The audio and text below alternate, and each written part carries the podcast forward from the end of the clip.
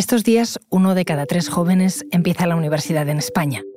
Son casi 1.700.000 personas y de ellas 340.000 lo hacen gracias a las ayudas públicas al estudio. Es lunes, 26 de septiembre. Soy Ana Fuentes. Hoy en el país, las primeras de su familia. Para esto sirve una beca.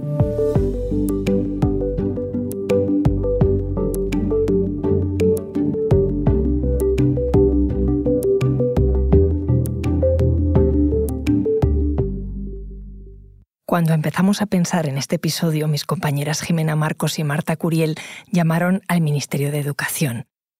En el País Audio queríamos saber el año exacto en el que la Administración empezó a conceder becas universitarias tal y como ahora las conocemos. Pero no fue fácil conseguir la respuesta, porque los primeros datos sobre ayudas universitarias son de 1976 y se concedían a través del Instituto Nacional de Asistencia y Promoción del Estudiante aunque no está claro si ya se llamaban becas ni si fueron el origen de las de hoy. También nos preguntamos cuándo se popularizó eso de ir a la universidad y cómo de importantes para eso habían sido las becas. Quien mejor podía saberlo era mi compañera del país, Elisa Silio, que lleva años trabajando en temas de universidades. El punto de inflexión, Ana, fue en el año 83 que hubo un decreto de becas con los socialistas que cambió radicalmente la situación y se notó mucho, mucho en los años 90. Entonces, prácticamente en toda España, eh, los padres que no habían tenido estudios, y ya no digo los abuelos, aspiraban a que sus hijos fueran a la universidad y no era un hecho aislado que alguien fuera a ir a la universidad. Elisa me contó que si nos remontamos a principios del siglo XX, solo el 5% de los españoles tenía estudios universitarios y prácticamente todos eran hombres. Y alguien tenía dinero para mandar a sus hijos a estudiar, que fuera el hombre de la familia, jamás la mujer. Entonces las mujeres se han ido incorporando poco a poco. Los años 60 solo eran el 20% y ya cuando llegó la democracia y con ella las becas, su número fue creciendo, creciendo, creciendo y ya en el año 95 empezó a haber más mujeres que hombres y desde entonces no han parado de, crecer. Para ella, en la historia de las becas en España, habría tres etapas claras. La primera fue la que vivió Katina. Bueno, mi nombre es Katina Torres Tour, tengo 57 años y soy enfermera. Pues nací en Ibiza y sigo viviendo en Ibiza. Mis padres eran mi padre carpintero y mi madre trabajaba en la casa y también cosía, porque ya sabéis que aquí en Ibiza, eh, con la moda Dlip, mucha gente cosía en casa, pero nadie de mi familia había ido a la universidad. Yo creo que mi abuela, mm, aunque era una payesa del campo mm, y no tenía estudios, casi era analfabeta, siempre había eh, vivían al lado de una cantera y siempre era quien mm, hacía las curas de todos los heridos que había en la cantera. Era como muy, bueno, siempre ella estaba así, muy propio de ella, intentar ayudar en eso y, yo creo que de, lo que me contaba ella quizá pues me vino esa vocación, diríamos entre comillas. Yo el, año que hacíamos COU ya, ya, fui tanteando a mis padres a ver qué pensaban, les fui diciendo yo querría hacer enfermería, yo querría hacer enfermería, mis padres me miraban como diciendo mm, no sé cómo lo vamos a pagar, pero bueno, ellos también se echaron la manta a la cabeza y, me dijeron, venga, sí. Mi abuela también dijo que bueno, que intentaría con lo poco que tenía echarles una manita. Y me dijeron muy claro, tienes que aprobarlo todo, porque si no, al primer año te vuelves para acá, no hay dinero para más. En realidad yo me fui a Palma y a los dos o tres días de estar en clase empezamos a oír hablar de las becas. Me dijeron tienes que rellenar esto y según los ingresos de tu familia. Entonces necesitamos la declaración de la renta. Y yo, madre mía, la declaración de la renta, si mi padre no hace la declaración de la renta, porque no llegaba al mínimo para hacerla entonces. Entonces nada, lo llamé, le digo, papá, ya te puedes ir haciendo la declaración de la renta ya mismo, porque necesito esto antes de tres días. Y al día siguiente se vino con la declaración en la mano a Palma para traérmela y fuimos a presentar todo el papeleo al ministerio. Los tres años que se hacía enfermería, los tres años me dieron la beca. Para entonces era una pasta, porque la beca suponía la matrícula de todas las asignaturas gratis y 110.000 pesetas, que ahora no parecen mucho, pero entonces sí que cubría casi todos mis gastos, por ejemplo, de residencia, porque por las mañanas hacíamos prácticas de 8 a 2 y por las tardes teníamos clase. Acabamos en junio, yo en julio ya estaba trabajando. Sí, ¿cuánto hace? Pues en junio del 86, porque 83-86 fue lo que tardé en acabar la carrera, pues desde junio del 86 pues ya van, uy, ya no me acuerdo, 36. No, no tantos. ¿36? ya no me acuerdo. 36, sí. Mi padre lloraba.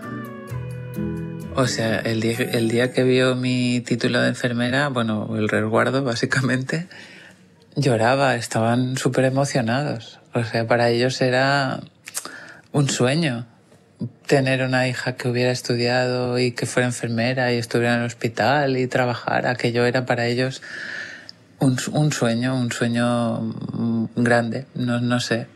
Yo lo veía llorar y yo he visto pocas veces llorar a mi padre.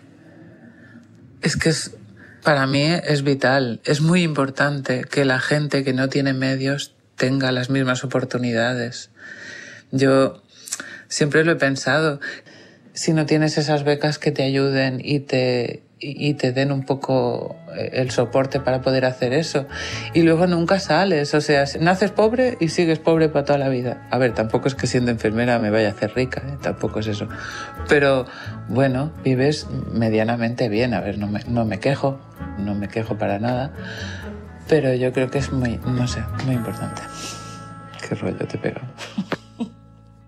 A Katina le dieron una beca de 110.000 pesetas sin eso ella no habría podido estudiar enfermería. En los datos que nos había pasado Educación, vimos que en esos años, de las 750.000 personas que estaban estudiando en la universidad, había 70.000 becadas. Elisa me contó que la generación de Katina fue la que abrió el camino, la generación que pensó que sus hijos tendrían más posibilidades en el mercado laboral si iban a la universidad. Eso ocurrió a finales de los años 90, principios de los 2000. ¿Y qué pasó con la crisis en 2008? Le pregunté a Elisa si en ese momento no hubo menos gente que quisiera entrar en la universidad. Al revés, pasa lo contrario. Siempre que hay una crisis, la gente va a la universidad o vuelve al instituto a terminar el bachillerato, porque te pasan dos cosas. Uno, no tienes la tentación de dejar de estudiar para irte a un trabajo medio bien pagado sin estudios y lo contrario, que te quedes sin trabajo y digas, bueno, mientras encuentro algo, vuelvo a la universidad. Se nota muchísimo, por ejemplo, en las comunidades costeras, en Canarias, Baleares, que son sitios en los que es muy fácil tener un trabajo bien pagado sin estudios. Y si de repente viene la crisis y no lo tienes, pues vuelve todo el mundo corriendo a estudiar. Lo que también aumentó durante la crisis fue el presupuesto de las becas. En 25 años había pasado de 34 millones a 645. Poco a poco, ir a la universidad se fue haciendo más común y parecía que era lo único que uno podía hacer. Soy Tamara Moya, tengo 31 años y soy profesora ayudante doctora de la Universidad Carlos III de Madrid. Mis padres no tienen estudios secundarios. Mi madre, bueno, actualmente es desempleada y ha trabajado tradicionalmente como limpiadora de casas. Y mi padre ha trabajado durante más de 35 años en diferentes sectores como la construcción, el campo, pero tampoco ha tenido una profesión ni acabó sus estudios. Mm, yo creo que mis padres tampoco fueron conscientes nunca, o sea, fui bastante autónoma en ese sentido, ¿no? De buscar las universidades, obviamente sabiendo que ya había posibilidades obtener becas y ellos tampoco conocían el coste de las tasas ni, ni nada por el estilo, pero sí que recuerdo que tenían una cuenta corriente de caja rural que me abrieron cuando yo era más pequeña y me decían esto es por si algún día vas a la universidad. Antes de llegó la crisis y ahí ya en esa hucha no quedaba nada. Digo, madre mía, menos mal que no he dependido ¿no? De, de esta hucha porque, bueno, Entonces, eh, pues siempre fui becada todos los años de la carrera y luego también el máster y el doctorado. Cuando terminé la carrera sí que tuve que decidir qué quería hacer después y ahí sí que, bueno, entre las opciones que manejaba pues tuve que optar por un máster público porque son los que tienen posibilidad también de estar becados. La beca que yo obtuve durante todos los años de carrera era la beca del ministerio destinada a rentas más bajas. Yo siempre he sacado buenas notas, no estaba pendiente de esa cuestión, pero es verdad que siempre pensé que, por ejemplo, en otras ramas como las ingenierías, los baremos que están estipulados no son siempre fáciles. Digamos que no puedes ir aprobando curso por curso tan fácilmente como en otras ramas y no solo en otras ramas, sino también en otros planes. Durante la carrera yo trabajaba como telefonista en un centro psiquiátrico, lo cual pues servía de risa para algunos amigos, ¿no? Que me decían que efectivamente yo estaba trabajando de lo mío, que era comunicación audiovisual, porque yo estaba con el teléfono. Pero a partir de tercero de, de carrera empecé a, a trabajar en algo relacionado con mis estudios como tallerista en una asociación de educación en cine. No me planteé entregar una práctica fuera de tiempo, ¿no? como esa posibilidad de pensar que yo podía hacer una excepción dentro de, de lo que ya estaba establecido. Sentí siempre que esto era una oportunidad, incluso ahora también lo planteo, digo, bueno, ¿qué, qué narices? Es un derecho ¿no? que, que, tienes, pero es verdad que cuando valoras cada oportunidad que tienes tanto, ¿no? pues no planteas que, pues que pueda haber una excepción a, a no cumplir con las normas. Y eso el miedo que me da también es pensar que estemos cayendo ¿no? en esta lógica de la ley de la oferta y la demanda y que se pueda entender también el sistema universitario como un producto más que el estudiante compra. ¿no? Entonces, como yo estoy pagando eh, mi matrícula, yo tengo derecho a configurar de alguna manera como quiera los estudios. Y cuando empecé la universidad, una de las películas que más me marcó fue Soñadores, de Bernardo Bertolucci. Claro, es una película maravillosa ¿no? a nivel de estética y realización. Pero claro, eh, yo ahora la veo y digo, es que no deja de ser ¿no? esa, esa vida burguesa con pues esos ¿no? personajes que pueden estar todo el día en el cine, ¿no? despreocupados, inmiscuidos ¿no? en, en la revolución y todo el rato con debates políticos súper interesantes, con lecturas que, que, yo en mi vida eh, había hecho. Eh, entonces, bueno, en ese sentido sí que veo pues cómo de alguna manera pues esa, esa proyección iba por unos derroteros, ¿no? que obviamente estaban muy lejos de lo que yo había vivido, de, de mi contexto, incluso pues ese, esa necesidad ¿no? como de, de capital cultural, de entrar en contacto con todos los libros que no has leído y ver todo el cine que desconocías. Katina antes y Tamara, a la que acabamos de escuchar, son mujeres de dos generaciones muy distintas, pero las dos fueron las primeras en sus familias en ir a la universidad, y eso fue gracias a las becas. Esta fue la herramienta que nació para suplir la desigualdad, un ascensor social que durante muchos años funcionó, permitiendo que mucha gente llegase más lejos de lo que pudieron sus padres, pero que a mediados de los años 90 se averió. Mi nombre es Isabel, tengo 24 años, vivo en Cádiz eh, un, barrio normal, la verdad, ni rico ni pobre, normal. Eh, empecé a estudiar Derecho eh, en 2016 en Jerez de la Frontera. En mi casa mis padres no han ido a la universidad.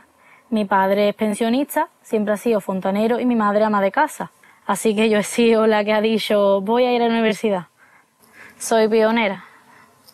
Obviamente me han ayudado, pero lo que me ha ayudado realmente ha sido las becas ya que es la universidad, aunque sea pública, es cara. Sí, más o menos me acuerdo. Te suele costar en total unos mil euros si no tienes beca. Porque claro, yo al repetir asignaturas se me han duplicado lo que viene siendo la cuantía de 60 al doble que era 120, al triple que era 300 y así sucesivamente.